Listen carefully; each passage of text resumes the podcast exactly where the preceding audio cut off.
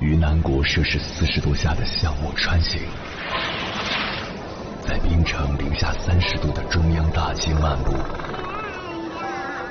往十里洋场听罢一曲天涯歌女，西出阳关凭黄沙穿金甲，风霜雨雪，四季如歌，不曾倦怠。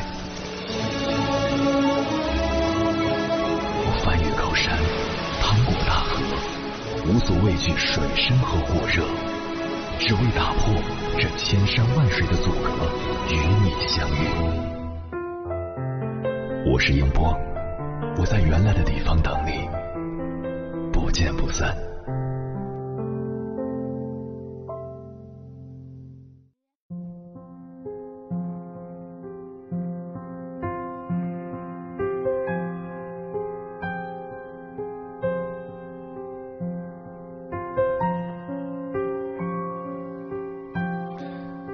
从心理学的角度，按照安全感来源的不同，我们可以把人分为两类：扩张型与收缩型。扩张型的人通过成功、权力、财富、能力来凸显不凡，并希望活在别人的羡慕和崇拜之中。如果得不到成就与崇拜，就会一蹶不振。因此，上进心极强，往往有着远大的理想与抱负，并且不甘屈居人下。也容不下别人的否定与伤害，这样的人通常看不起软弱无能的人，也害怕成为那样的人。收缩型的人迫切需要的不是成就，而是爱，因此不惜屈居人下，压抑情感，以换取别人的接纳，通过别人的接纳来减轻对被抛弃、被远离、孤立无援的恐惧感。在生活中。这种人往往乐于奉献，压抑自我，把他人的需要置于自己之上，努力去迎合别人，并任劳任怨，是一个不折不扣的老好人。当然，这里还存在第三种类型，那就是处于中间状态的混合型，对爱与成功的渴望同样强烈，内心往往更为冲突与分裂。如果努力争取成功，就可能会遭人嫉妒。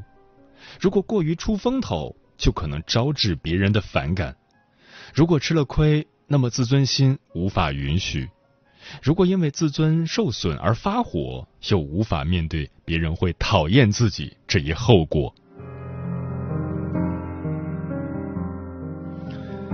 我们都知道，老好人在日常生活中，大多数时候都忍气吞声，整天乐呵呵的；与别人发生冲突时，总是忍不住先道歉。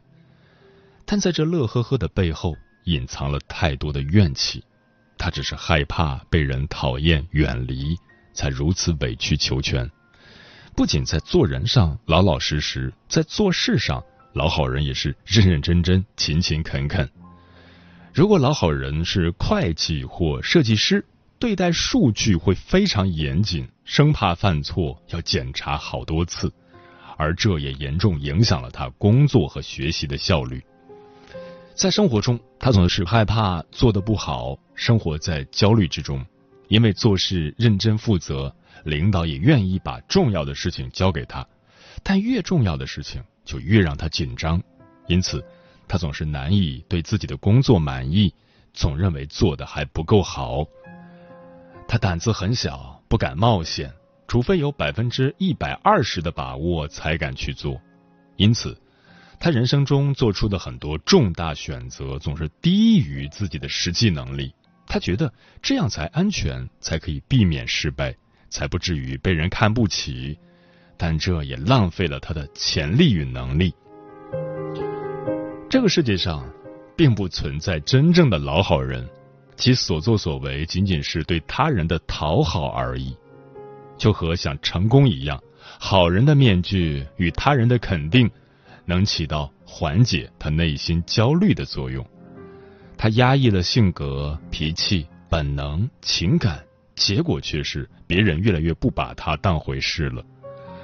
就像一个人习惯了孔融让梨，以至于别人把最小的梨给他时，都不会询问他的意见，甚至觉得他不会有任何想法，最后他也只能自食恶果。就算如此。他也不敢和别人说想吃最大的梨，害怕破坏了之前留给别人的好形象。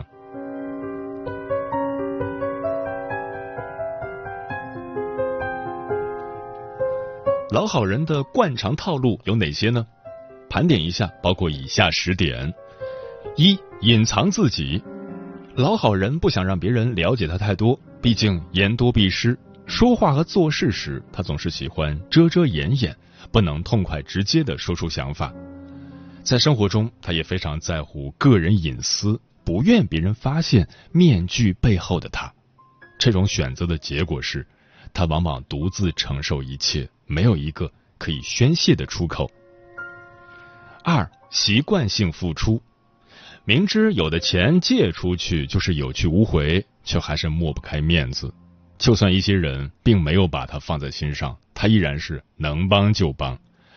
如果别人生病，而他没有看望，总会想办法来弥补。能帮就帮，成了他生活中一种自觉的惯性。只有当他付出了很多，却没有得到回报而心寒时。他才会开始考量自己的习惯性付出是不是一种病态。三，不能给别人添麻烦。既然付出了那么多，让别人帮帮忙也是应该的吧？但在这一点上，他也与常人不同，他难以张口向别人寻求帮助，宁愿天下人负我，我也不负天下人，成了他的人生观。这同样不是高尚，而是恐惧。他害怕招人讨厌。对于一个内心弱小的人来说，别人的任何讨厌都让他难以承受。四，讨好别人。没有自我的人最容易讨好别人，也会变得很可爱。这一切不过是试图取悦他人的手段，其中没有情感。只是一种对自我的逼迫，就像变色龙的保护色，只是说明他缺乏活出自己的勇气罢了。五和谐的人际，忽视爱自己的人，而过分关注那些不在意我们的人，本身就是一种病态。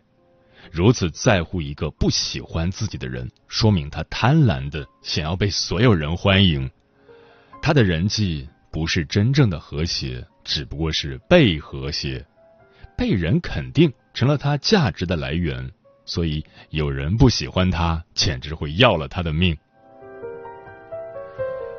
六不敢超过别人，当一个人的生活重心在别人而非自己身上时，他就会非常在意别人的感受。比如，我考了一个好成绩，同桌不会不高兴吧？我升职加薪了。同事不会有意见吧？领导表扬我了，别人不会嫉妒吧？因此，在生活中，他就会刻意压低自己，以体谅别人，觉得生活就像丛林法则一般，如果不能战胜别人，就要臣服于别人，只有这样，他才能活下去。七，懂事与规矩。一个没有自我、没有主见、没有安全感的人，靠什么而活呢？答案就是规矩。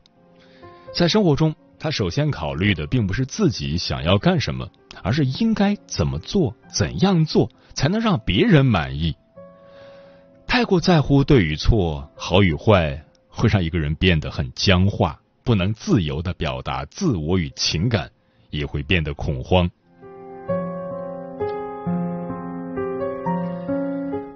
依赖与模仿，从众心理是一种大众心理现象，但它的表现更极端。一旦不知道在某种场合怎么做是对的，他就变得异乎寻常的焦虑。比如早上起来觉得外面挺冷的，就多穿了点儿；路上总会观察别人都在穿什么，自己是不是穿的很奇怪。依赖模仿的后果就是他的自我更加缺失。好像是一台机器一样，没有指令，他不知道该如何行动。九，纯洁与正派，在公交车上没有让座，会责怪自己；不小心踩到花花草草，会认为自己没有功德；假期没有学习，会批评自己堕落；只要符合主流价值观的品格，就会被他发扬到极致，这样就不会留下把柄，让别人嫌弃他。而一些不正派的事情，他也会极力隐藏。十闲不下来，因为自我价值的缺失，他必须寻找突破口，那些可以让他成功、有价值的地方。所以他总是闲不下来，试图在学历、证书、工作各个方面有所长进。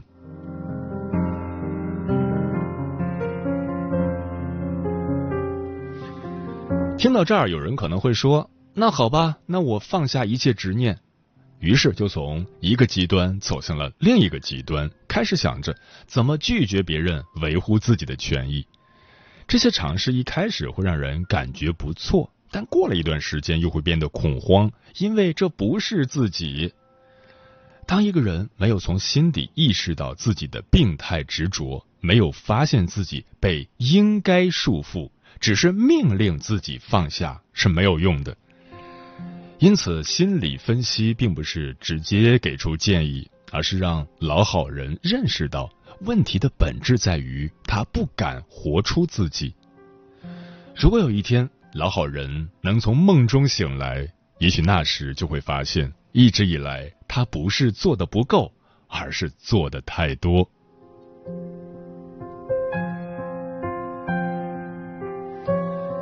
接下来，千山万水只为你，跟朋友们分享的文章名字叫《如果家里有个老好人，你会很辛苦啊》。作者：燕羚羊。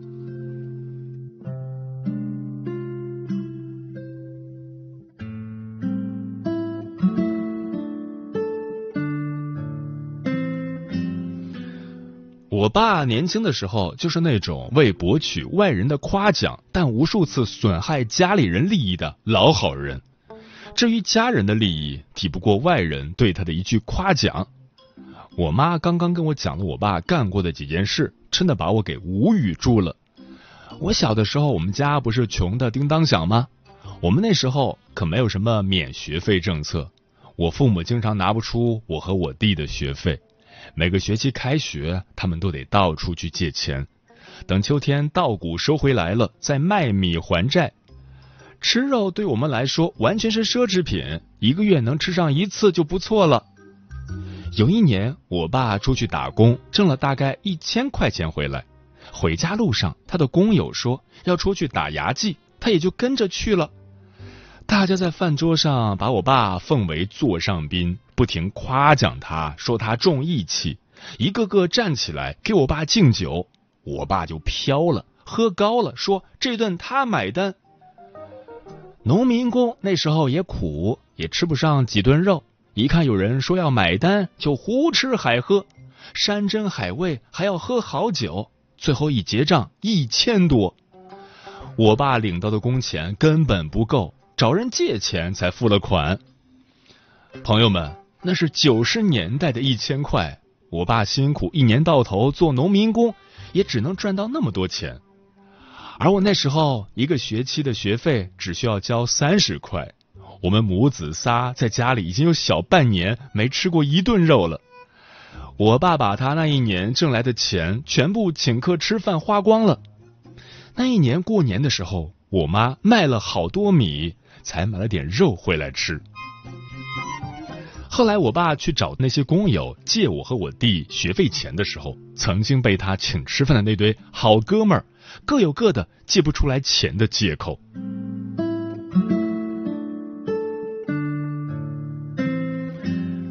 我每个月给我妈开放的亲属卡额度是五千，因为我相信我妈不会乱花钱。而且这些额度给他花，他根本花不完，还都花在了家人身上。但给我爸，我只敢开两千的额度，因为他要么乱花钱，要么极容易被骗。我爸还干过哪些让我无语的事呢？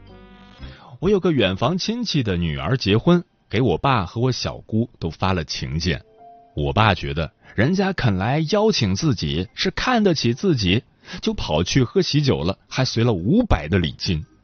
我小姑则认为，这种远房亲戚都很多年没联系了，自己家儿女嫁娶也没请对方，这次就不去了。然后我爸自作主张帮我小姑随了五百的礼金，末了才告知了小姑。你们说说，我小姑听到他这么说，这钱到底是给他还是不给他呢？没中风的时候，我爸在广州待不住，回家找了份当酒店停车场管理员的工作，认识了几个酒店的服务员。服务行业的流动性特别大，这些服务员每个人能在酒店待的时间不到一年。有几个服务员结婚了，邀请了他，他屁颠屁颠跑去喝喜酒，每个随礼两百，而在那时候一个月的工资才一千八。想买个好点的电动车都要踌躇再三，下雪的时候他去买羽绒服都只舍得买几十块的。我妈对此提出异议，说那些服务员很快都不在这里工作了，几年后谁还记得你？我爸说，人和人最重要的是交情，将来我有难，他们肯定也会帮的。然后等他中风住院的时候。他躺在床上百无聊赖，就给他曾经认识的那些酒店的同事发微信，结果发现他已经被人家给删了。对了，他买的这个电动车也有故事。他后来把电动车转让给了邻居，邻居赊了账。邻居用了七八年后，发现电动车的价格从四五千降到了一两千，最后跟我爸说：“你家也不缺这点钱。”这点钱就给我免了呗！我爸一想，虽然自己银行卡里没多少钱，但女儿有钱，就答应了。邻居夸他仗义，请他吃饭，饭桌上夸奖了他一顿，他就把邻居家厕所的外墙给刷好了，帮邻居家省了好多工钱。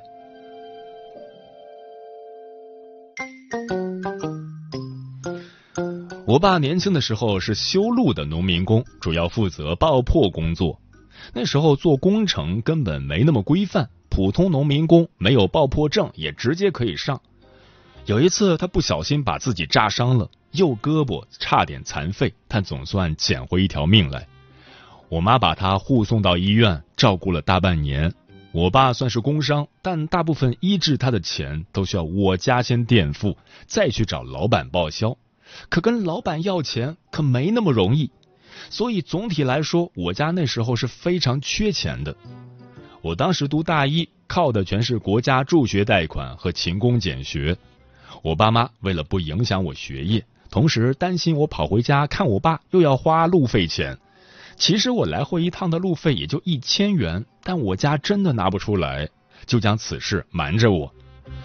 我妈照顾了我爸大半年。我爸总算痊愈，那段时间我妈省吃俭用，连肉都舍不得吃。但医院里来了一个比我爸炸的更惨的，我爸误伤其类，竟慷慨的拿出三百元资助了人家。我那时候十八岁，还没有把父母拉下神坛，只觉得我父母好辛苦，还就此事深情款款的写了一篇散文，获得了校园征文一等奖。我休婚假回云南，陪着我妈去县医院动了个小手术，把她脚腕里的一个囊肿给割了。我妈住院了三天，我守了两天，我爸守了一天。我爸守的那天，医院里来了一个四处讨钱的人，说他们家有人得了重病，家里特别缺钱，希望好心人行行好，资助他一点钱，他可以给这些好心人磕头。我爸又慷慨解囊，给了一百。我妈觉察到这可能是个骗局，使劲的朝他使眼色，但他看不见，只沉浸在来者对他千恩万谢的情绪中。那一瞬间，他可能觉得自己已经成为了救苦救难的活菩萨。我们出院的时候，护士开始在各大病房门上张贴防诈骗启事，其中又提到了那个四处讨钱磕头的案例。我爸还给水滴筹捐过钱，是很多年前他认识的一个旧友的这条消息发给了他。他根本不认识得病的人，但为了向这个旧友证明自己是个有爱心的人，捐了一百。以前我爸不会使用网上支付，他使出去捐出去多少现金，我还心里有个数。现在学会使用网上支付，我真的不敢在他银行卡里放超过一万块，不敢给他亲属卡额度开超过每月两千的额度。前几天我不在广州，他就被骗了六千五。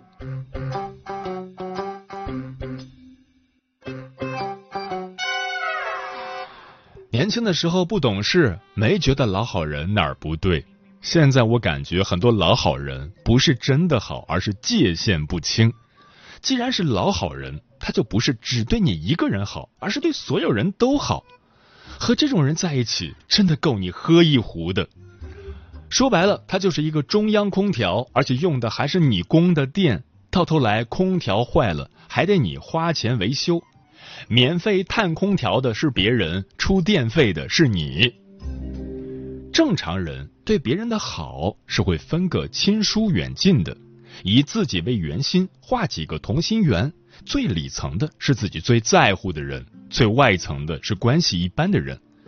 处于圆心位置的你，就像火炉一样。先温暖离自己近的人，等有余力了再去温暖离自己远的人，不分亲疏远近，有忙就去帮，有急就去救，有火就去灭的，那就是中央空调。谁跟他在一起真是巨亏，亏了你还不能嚷嚷，这男人这么好，你还不满足，别人会这么说你。老好人最大的一个特征就是没有自我，很容易被 PUA。别人说他不好，他就想努力证明给别人看，我人很好。就这样，越是不在乎他感受的人，他越是会去努力迎合。那些关心他、在乎他感受的人，因为不忍心 PUA 他，反而可能被他排在最后。就拿屡次三番找我借钱的闺蜜来说，就很执着于证明自己人好。她的渣爸和渣老公老找她要钱。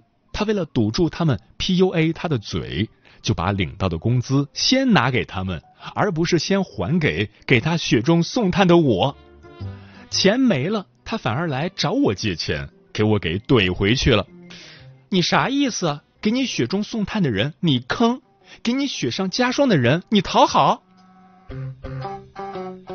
当一个老好人其实会很累的，有些事情你并没有帮他人的义务和天职。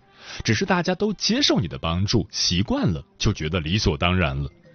有一天你不再帮谁的忙了，别人就说你变了，你照样落不着好，还会被人记恨上。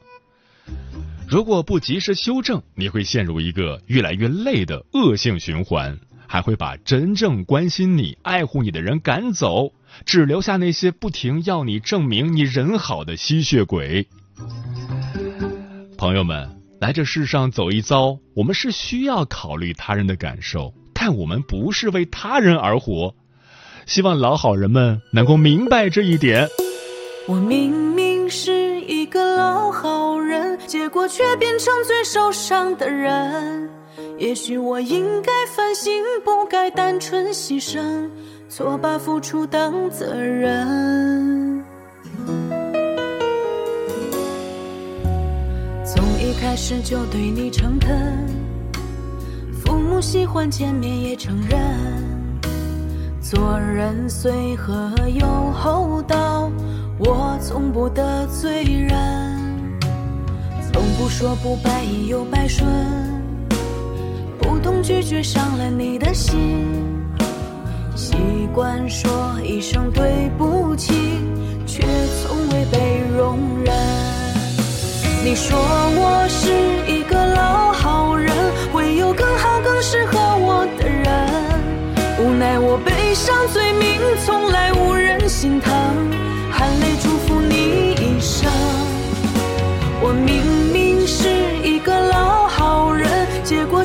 上最受伤的人。也许我应该反省，不该单纯牺牲，错把付出当责任。是我天真。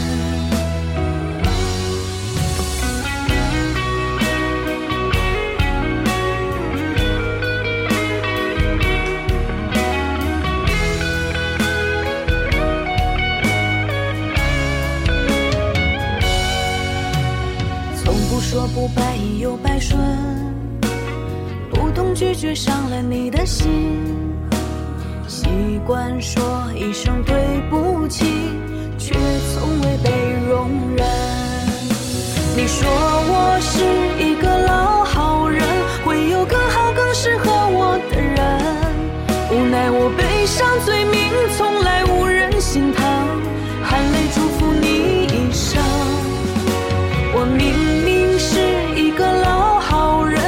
过却变成最受伤的人。也许我应该反省，不该单纯牺牲，错把付出当责任，是我天真。你说我是一个老好人，会有更好更适合我的人，无奈我背上罪名，从来无人